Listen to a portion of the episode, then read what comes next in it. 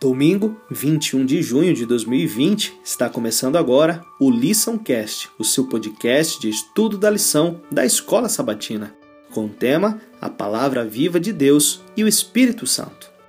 É muito importante estudar a Palavra de Deus com atenção e com um método apropriado. Porém, igualmente importante, talvez até mais, é colocarmos em prática o que aprendemos.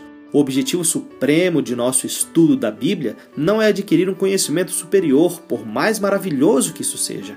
Não se trata do nosso domínio profundo da palavra de Deus, mas do controle da palavra de Deus sobre nós, mudando nossa vida e nossa maneira de pensar. Isso é o que realmente importa. Estar disposto a viver a verdade aprendida significa estar disposto a se submeter a essa verdade bíblica.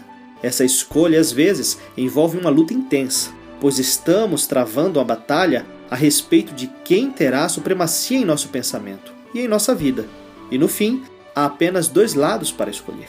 Evidentemente, Deus atua em nós, mas ele o faz mediante o Espírito Santo, o único que nos dá a sabedoria para compreender as sagradas Escrituras. Além disso, como seres humanos pecaminosos, muitas vezes nos opomos à verdade de Deus e se deixados por nossa conta, não obedeceríamos à palavra do Senhor. Sem o Espírito Santo, não há afeição pela mensagem de Deus, não há esperança, confiança, nem amor em resposta à verdade. Por meio do Espírito Santo, Deus realmente efetua em nós tanto o querer como o realizar. O Espírito Santo é um professor que deseja nos conduzir a uma compreensão mais profunda das Escrituras e a uma alegre apreciação da palavra de Deus.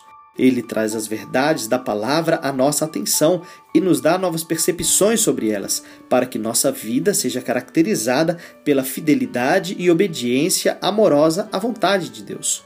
Ninguém é capaz de explicar as Escrituras sem o auxílio do Espírito Santo. Mas quando tomamos a palavra de Deus com um coração humilde e dócil, os anjos de Deus estarão ao nosso lado para impressionar-nos com as evidências da verdade.